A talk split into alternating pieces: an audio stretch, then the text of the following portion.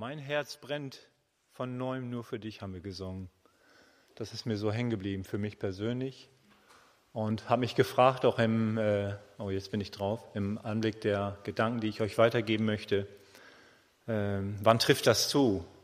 Wann brennt mein, Heu, äh, mein Herz neu für Jesus? Dann, wenn, es, äh, wenn ich gute Zeiten erlebe? Oder gilt das wie, ich glaube, Marina, du hattest das im Gebet auch so formuliert, dass es eigentlich für alle Zeiten gilt und dann vielleicht auch ganz besonders für Zeiten, wo wir vielleicht den Eindruck haben, dass, äh, dass Gott, dass Jesus vielleicht weit weg ist. Genau, darum soll es heute so ein bisschen gehen, uns da hineinzunehmen. Äh, genau, und Jesus möchte da auch unser Vorbild sein, weil ich glaube, dass äh, ja, dass das Leben von Jesus ganz viel äh, zu sagen hat für, für unser Leben hier auf dieser Erde. Es ist ja ein ähnliches Leben, das wir leben und leben sollen und äh, was ja auch nicht äh, einfach war, wenn wir das Leben von Jesus betrachten. Genau, und äh, ich habe auch gedacht, so von dem, was Marco letzten Sonntag so gesagt hat, äh, übrigens fand ich das äh, sehr beeindruckend, was, äh, was er und wie er gepredigt hat, finde ich immer wieder sehr beeindruckend. Ne, das Woher gibt mir den Wert und das Wohin gibt mir den Sinn. Äh, vielleicht kann ich das heute und gelingt mir das heute äh, etwas konkreter noch auszuformulieren und äh, zu vertiefen. Und ich möchte zu Anfang dieser Predigt oder der Gedanken, die ich weitergeben möchte, noch kurz mit uns beten.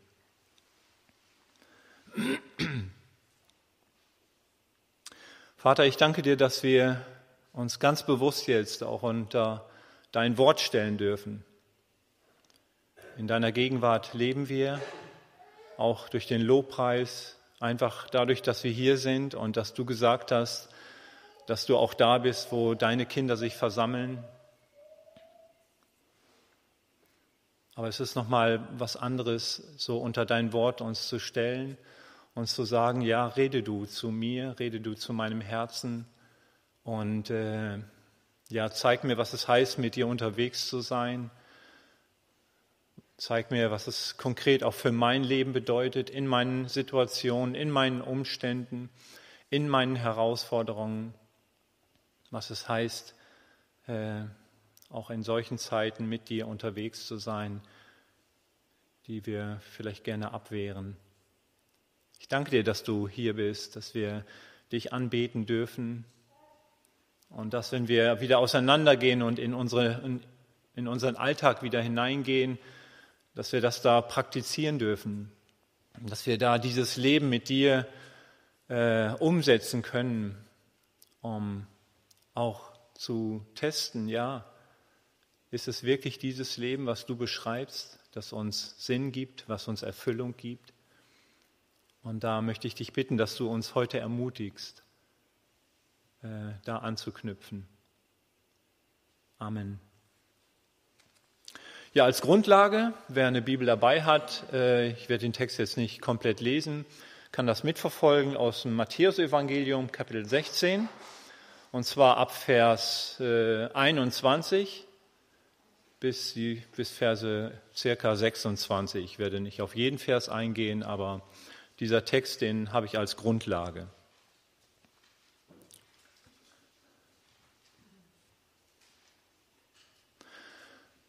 Ja, ich äh, denke, das kennen wir alle so, wenn neues Leben auf diese Welt kommt. Äh, ja, was legen da Menschen nicht alles rein an Hoffnungen, an guten Wünschen für das Baby? Äh, ja, und was das so für Wünsche sind, was das für Hoffnungen sind, die man dann da reinlegt, das kann, glaube ich, jeder von euch selber beschreiben. Da ist ja ganz, ganz viel, was man dann da hineinlegt an Hoffnung und äh, ja, an erdenklich Gutem für das Kind, das sein Leben beginnt und startet. Und genau. Und es ist auch in der biblischen Zeit nicht anders gewesen. Da gab es den kleinen Johannes, der später natürlich größer geworden ist und für uns bekannt als der Täufer. Als der kleine Johannes geboren wurde, fragten sich die Leute, Mensch, was wird wohl aus diesem Kind werden? Das hat sich ja schon so besonders angekündigt. Und von diesem Kind wurde Großes erwartet. Das war eine absolut erstaunliche Geburt. Umso erstaunlicher sind auch manche Äußerungen zu einer ganz anderen Geburt, einer ganz wundersamen Geburt. Nur ein paar Monate später, wo das sechs Wochen alte Baby in den Tempel gebracht wird, und dann tritt da ein sehr alter Mann auf und nähert sich dem Kind und der Mutter und geleitet vom Geist Gottes macht er da einen Ausspruch, die na, ja, total verwirrend ist und irritierend ist. Eine Ankündigung, äh, was er diesem Kind mit auf den Weg gibt. Was sie Maria vielleicht gar nicht einordnen konnte, keine Ahnung. Das heißt dann nämlich in Lukas 2, Vers 34, Gott hat dieses Kind dazu bestimmt, die Israeliten vor die Entscheidung zu stellen, ob sie zu Fall kommen oder gerettet werden. Durch ihn setzt Gott ein Zeichen, gegen das sich viele auflehnen werden. Das kaum geborene Kind hat also kein einfaches Leben vor sich. Und scheinbar reicht das noch nicht, und der alte, weise Mann, wir kennen ihn wahrscheinlich auch mit Namen, sagt dann weiter zu dieser jungen Mutter, der Schmerz darüber wird, die, wird dir wie ein Schwert durchs Herz dringen. Und was hier angedeutet wird, das ahnt natürlich die Mutter überhaupt noch nicht in diesem Moment, erfährt die Mutter des kleinen Jungen, als dieser drei Jahrzehnte später im besten Alter auf grausamste Art gefoltert und getötet wird. Das ist Jesus selbst, die Mutter Maria und das angekündigte Schwert, der Schmerz des getöteten Sohnes. Und man kann sagen, dass äh, über der Geburt von Jesus schon sowas wie ein Schatten lag, äh, ein Schatten von Leid, ein Schatten von, von Tod, von so habe ich mir das Leben vielleicht gar nicht vorgestellt, wenn man das mal weiter ausdehnt. Ich meine, Jesus wusste das natürlich schon. Aber wenn wir daran denken, nee, das Leben habe ich mir doch ganz anders vorgestellt. Die normalen Erwartungen auf ein langes und ruhiges Leben bei der Geburt des Kindes sind von Anfang an hier zerstört worden und kaputt gemacht worden. Wir wissen alle, was in unserer Welt zählt, was in meiner Welt zählt und was in deiner Welt wirklich zählt, was uns noch alles wichtig ist und was uns vielleicht auch suggeriert wird von unserer Gesellschaft, die uns sagen möchte, was denn wichtig ist für ein erfülltes Leben und uns doch in Abhängigkeiten zieht. Ich habe so gefragt, was, was sehe ich bei Jesus? Was siehst du bei Jesus? Was war ihm wichtig? Jesus kannte nur eine einzige Abhängigkeit. Das war die Abhängigkeit von seinem Vater im Himmel. Jesus kam in diese Welt, um zu sterben. Nur so konnte er uns erlösen, nicht durch Macht, sondern indem er sich selber geopfert hat. Und darum ist Jesus wirklich groß. Was sich bei der Geburt, schon bei der Geburt angekündigt hat, setzt sich später konsequent durch sein weiteres Leben durch. Als Jesus anfing, äh, so richtig aufzutreten und zu Johannes dem Täufer an den Jordan kommt, bezeichnet dieser ihn vor allen Menschen, die dabei standen, als das Lamm Gottes, das die Sünden der Welt wegnimmt. Lamm Gottes, das klingt vielleicht erst ganz nett, ne, wenn wir an so ein Lamm denken und ganz poetisch. Aber eigentlich ist diese Bezeichnung Lamm Gottes ziemlich heftig und im Kern total hart. Damit wird nämlich ausgedrückt, dass das Leben von Jesus gewaltsam und im Tod enden wird. Und dieser Begriff Lamm Gottes zeigt, dass Jesus dabei von Gott selber als das Lamm auserwählt wurde, mit dem unglaublichen Ziel, die Sünden der ganzen Welt wegzunehmen.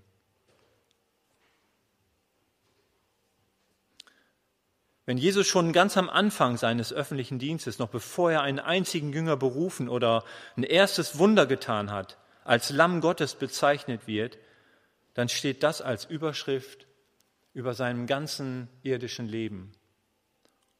Und damit wird auch deutlich, dass der Tod von Jesus kein Zufall war oder kein Unfall war, sondern das war Plan, das war Berufung. Und dann wird damit gleich am Anfang seines Dienstes klargestellt, dass er geboren wurde, ja, um sein Leben dran zu geben. Nicht um ein tolles Leben zu erwarten, nicht zu erwarten, dass all seine Bedürfnisse gestillt werden, ja, dass sich alle Wünsche erfüllen, die natürlich auch gut sind, die aber menschlich gedacht sind.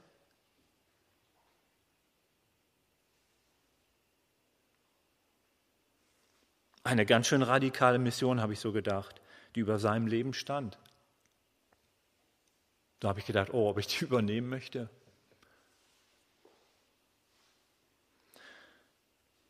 Und dann, wenn wir weitersehen auf das Leben von Jesus, in den nächsten Jahren, in den nächsten zwei Jahren beruft Jesus seine Jünger. Er ist viel unterwegs im, in, im, im Land und äh, zeigt, dass er wirklich der von Gott gesandte Retter ist, indem er viele Wunder getan hat, die das unterstrichen haben, dass er Gottes Sohn ist, dass er selber Gott ist. Er erzählt sehr viel über das Reich Gottes unglaublich viele Geschichten, die, die sehr spannend waren auch, sehr herausfordernd waren. Und in dieser Phase könnte man den Eindruck kriegen, dass dieser Plan von Gott, dass durch den Tod von Jesus, der mich von meiner Schuld befreit, dass der ja aus dem Blick gekommen ist. Oder dass es diesen Plan vielleicht nie wirklich gegeben hat. Weil diesen Eindruck wenigstens haben seine Jünger. Und ihre Erwartungen an diesen Jesus waren zumindest zu diesem Zeitpunkt absolut äh, irdisch und menschlich. Sie hatten eher die Vorstellung, dass Jesus sich öffentlich äh, als König zeigt, als einer, der die Macht hat, der die Power hat. Ich sag mal, wie so ein Machthaber hier in dieser Welt, der einfach mal dazwischen knallt und sagt, jetzt ist Schluss, ne? Und ich jag hier die Römer mal raus und werde mein Volk wieder vereinen, dass sie auch in so eine Frömmigkeit wieder geführt werden und mich anbeten. Doch mit einem rechnen sie nicht, dass Jesus selber seine Berufung als Lamm Gottes niemals aus dem Blick verloren hat. Das war bei Jesus von Anfang an da. Also wir sehen hier zwei total unterschiedliche Welten, die da aufeinandertreffen. Zwei total unterschiedliche Vorstellungen zwischen Jesus und den Jüngern. Und das wird spätestens klar, als Jesus konkret davon spricht. Und das war natürlich ein Schock für die Jünger. Die haben gedacht, bin ich hier im falschen Film? So habe ich mir das nicht vorgestellt. Wenn Gott auf diese Erde kommt, Ungefähr ein Jahr vor seinem Sterben fängt Jesus an, seine Jünger gezielt darauf vorzubereiten, dass es seine Berufung und seine Lebensaufgabe ist, zu leiden, ja, und dann auch zu sterben.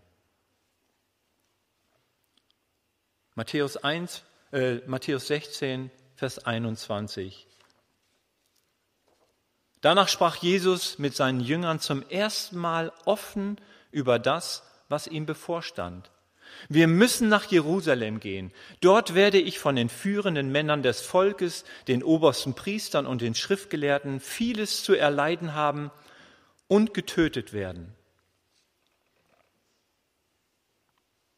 Das ist auch kein Zufall, dass Jesus seine erste Leidensankündigung direkt auf das Bekenntnis, was wir kennen von Petrus, äh, ausspricht. Ganz offensichtlich will Jesus die falschen Vorstellungen, die die Jünger von Jesus hatten, korrigieren. Und äh, wie stark diese falschen Vorstellungen in ihren Köpfen drin waren, zeigt sich in dieser heftigen Aktion von, von Jesus. Der kommt dann zu Jesus an, als Jesus das gesagt hat, nimmt ihn weg, reißt ihn quasi zur Seite vor den anderen Jüngern und sagt, das soll dir auf gar keinen Fall passieren. Spinnst du?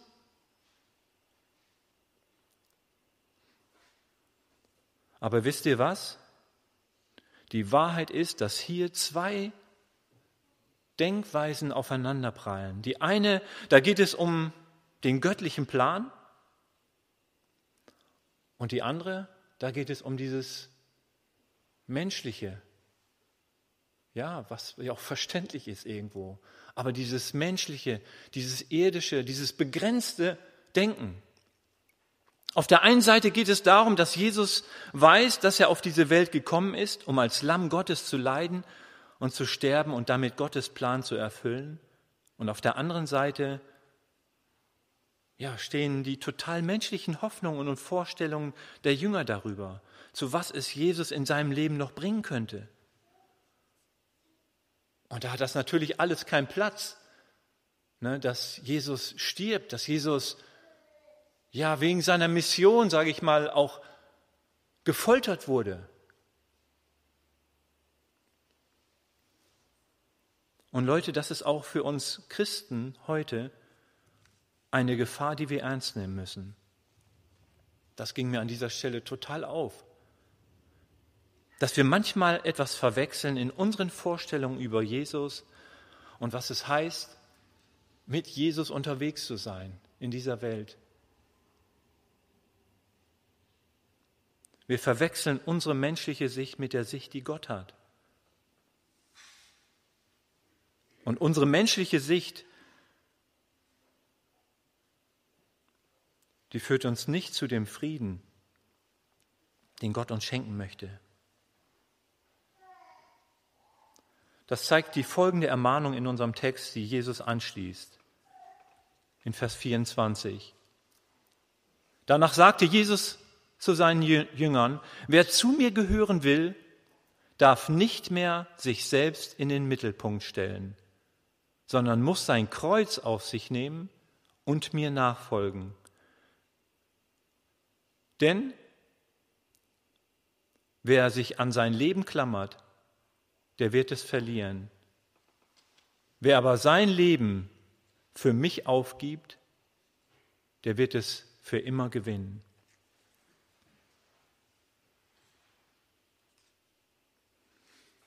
Was heißt das? Das heißt doch, wir als seine Kinder und überhaupt die Nachfolger aller Zeiten sollen die gleiche Perspektive haben wie Jesus, zu dem wir gehören. Die gleiche Perspektive. Nämlich die Perspektive, ganz bewusst unser Leben für Gott hinzugeben. Und das hat auch mit Leiden und das hat auch vielleicht manchmal und für viele in Teilen der, dieser Welt hat das auch mit Sterben zu tun. Positiv könnte man sagen, Jesus nachfolgen, an ihn zu glauben, heißt vielmehr mit ihm zu leben und damit ein Leben in Fülle zu finden. Ich weiß ja nicht, wie ihr euren Anfang mit Jesus erlebt habt. Ich kann mich noch sehr gut erinnern. Ich war in Berlin. Ich bin ja auch aus einer christlichen Familie. Ich bin dann mit 19 bin ich schon aus der Kirche ausgetreten und äh, muss, muss sagen, dass ich gerade in dieser Zeit in Berlin äh, nochmal einen einen ersten Anfang mit Gott erlebt habe. Ich wusste alles, mir war das klar, dass es Gott gibt und, und, und. Aber dieser Anfang, dieser Beginn mit Jesus, der war nicht so, wie er sein sollte. Äh, und ja, ich habe da eine Gemeinde kennengelernt, Christen kennengelernt, mit denen ich dann unterwegs war. Und dann habe ich gesagt, ja, das ist das, ist das Leben, das, das ich möchte. Und äh, Ich habe dann ein langes seelsorgerliches Gespräch gehabt mit dem dortigen Pastor in Berlin-Charlottenburg, wo ich dann auch getauft wurde. Und das war, war so entscheidend für mich, was ich da erlebt habe, wo ich ausgepackt habe, wo, ich, wo mir Vergebung zugesprochen wurde, wo ich wirklich mein altes Leben wirklich richtig von mir werfen konnte und äh, ja, mir Vergebung zusprechen lassen durfte. Aber ich frage mich so, wie, wie ist dieser erste Anfang, wo es ja auch schon um dieses Sterben geht? Wie, wie habt ihr das erlebt? Und ich fand das interessant, was Bonhoeffer dazu sagt. Er sagt, das erste Christusleiden, das jeder erfahren muss, ist der Ruf, der uns aus den Bindungen dieser Welt herausruft. Es ist das Sterben des alten Menschen in der Begegnung mit Jesus Christus. Wer in die Nachfolge eintritt, gibt sich in den Tod Jesu. Er setzt sein Leben ins Sterben. Das ist von Anfang an so. Und dann fand ich sehr wichtig dieser, äh, dieser, diesen Satz, diesen Ausspruch. Das Kreuz ist nicht das schreckliche Ende eines frommen, glücklichen Lebens, sondern es steht am Anfang der Gemeinschaft mit Jesus Christus. Das Kreuz steht am Anfang der Gemeinschaft mit Jesus Christus und wird uns immer begleiten, durch unser ganzes Leben hindurch. Ich weiß, dass wir das nicht mögen. Mir geht es ja auch so. Und das fällt auch jedem von uns schwer. Aber wie sagt Bonhoeffer, und ich habe gedacht, heute Morgen nochmal, lese ich das oder lese ich das nicht? Ich lese es jetzt einfach mal. Unter seinem Joch, er spricht von einem Joch, das, diesen Vers kennen wir ja auch, sind wir seiner Nähe und Gemeinschaft gewiss. Er selbst ist es, den der Nachfolgende findet, wenn er sein Kreuz aufnimmt. Ob wir den Frieden Gottes wirklich gefunden haben, wird sich daran erproben, wie wir zu den Trübsalen, die über uns kommen, stehen. Es gibt viele Christen, die wohl ihre Knie beugen vor dem Kreuz Christi, die sich aber gegen jede Trübsal in ihrem eigenen Leben nur zur Wehr setzen und sich sträuben. Sie glauben, das Kreuz Christi zu lieben, aber das Kreuz in ihrem eigenen Leben hassen sie. So hassen sie in Wahrheit auch das Kreuz Christi. Sie sind in Wahrheit Verächter des Kreuzes, die selbst mit allen Mitteln dem Kreuz zu entfliehen suchen. Wer von sich weiß, dass er Leiden und Trübsal in seinem Leben nur als etwas Feindliches, Böses ansieht, der kann daran erkennen, dass er den Frieden mit Gott noch gar nicht gefunden hat. Er hat vielleicht gemeint, mit dem Kreuz Christi am besten mit sich selbst und mit all seinen Fragen fertig zu werden. Er hat also das Kreuz gebraucht, aber nicht geliebt. Er hat den Frieden nur um seiner selbst willen gesucht. Wenn aber Trübsal kommt, dann ist dieser Friede schnell dahin. Wer aber das Kreuz Christi lebt, liebt, der fängt an, auch die Trübsal in seinem Leben zu lieben. Und zuletzt wird er mit der Schrift sprechen können, wir rühmen uns auch der Trübsale. Das fand ich ein, äh, oder finde ich ein unglaublich schweres Wort auch aber auch ein Wort, das Wahrheit ausspricht. Ich muss auch immer wieder daran denken, das hat mich immer begleitet. Äh, an den Noah-Abenden gab es ja auch dieses äh, Thema mal, äh, mein Glück ist es, Gott nahe zu sein. Und ich finde, das drückt ja auch ganz viel aus. Gott, Gott nahe zu sein, ja nicht nur in den Hochzeiten des Lebens, sondern auch Gott nahe zu sein. Gerade dann, wenn es nicht so läuft, wie wie meine menschlichen Vorstellungen sind und das Leben mich echt herausfordert. In unserem Text heißt es in Vers 25, wer sein Leben retten will, wird es verlieren. Wer aber sein Leben verliert um meinetwillen, wird es finden. Und ich finde diese Konsequenz hat niemand oder diese Perspektive hat niemand konsequenter vorgelebt als Jesus selber, der bereit war, für Gott sein Leben dran zu geben, zu leiden und zu sterben.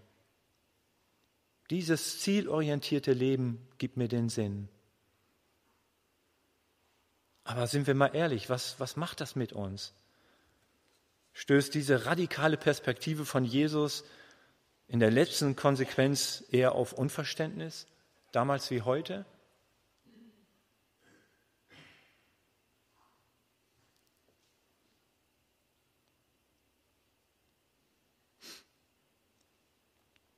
Als Jesus das zweite Mal sein Leiden ankündigt, wird von den Jüngern gesagt, sie verstanden dieses Wort nicht und es war ihnen verborgen, dass sie es nicht begriffen.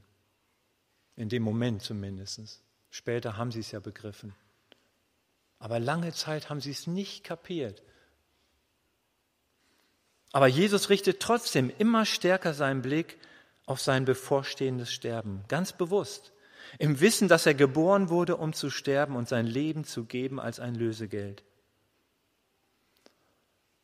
Und das, was ja auch wichtig ist, noch eine weitere Perspektive.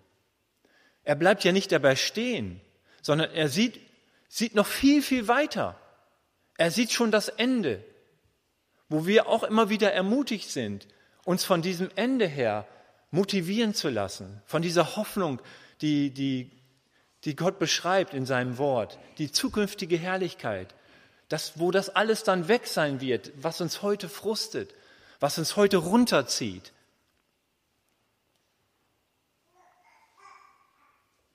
Er sieht auf seine Auferstehung. Ja, er weiß, er, er, muss diesen Weg weitergehen und er will diesen Weg weitergehen, aber er weiß auch, dass er nicht im Tod bleiben wird, dass er auferstehen wird. Und er sieht darauf, dass er wiederkommen wird. Auch das hat er schon im Blick, dass Jesus wiederkommen wird und uns dann zu sich holen wird. Er sieht darauf, dass die Macht Satans zerstört wird. Endgültig. Und er sieht darauf, dass er für die Wahrheit Zeugnis gegeben hat und ein Reich erwartet, das nicht von dieser Welt ist.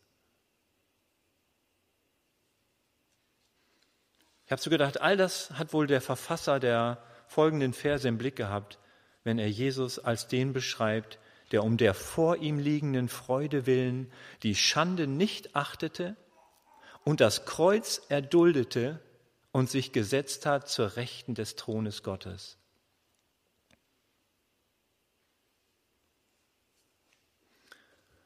Zum Schluss nochmal ein, ein Zitat von Bonhoeffer, was er zur Selbstverleugnung sagt.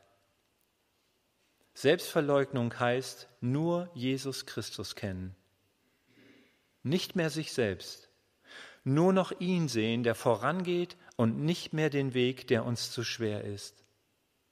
Selbstverleugnung sagt wiederum, er geht voran, halte dich fest an ihn. Wenn ich es vielleicht mit meinen Worten abschließe, würde ich sagen, nicht Selbstaufgabe, sondern Hingabe an Jesus. Und dann fängt er an, mir die Augen oder mein Herz zu öffnen dafür, wie er mich sieht, wie er mich geschaffen hat.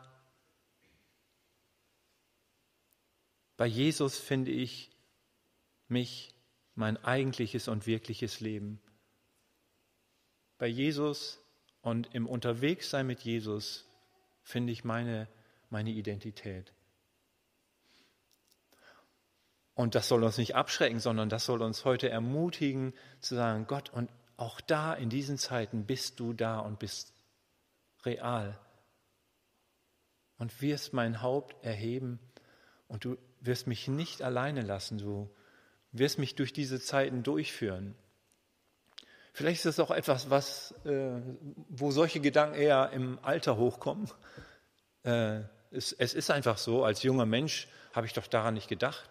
Aber jetzt, ne, wo ich quasi, wo unsere Generation die ist, die irgendwann dran ist, ne, vielleicht sind es noch fünf Jahre, zehn Jahre, 20 Jahre, ja, es ist einfach so. Ich bin über 60 und die, die über 80 sind, ja, die wissen, dass sie in ihren letzten Tagen leben und ja, aber eine tolle Perspektive, die, die ihr habt und die wir alle haben. Und da, glaube ich, möchte Gott uns wirklich heute Morgen ganz stark ermutigen und nimmt diese Gedanken mit, bewegt sie in eurem Herzen und ja, lasst daraus Frucht für, für die Ewigkeit kommen, für, für unseren Herrn Jesus Christus. Amen.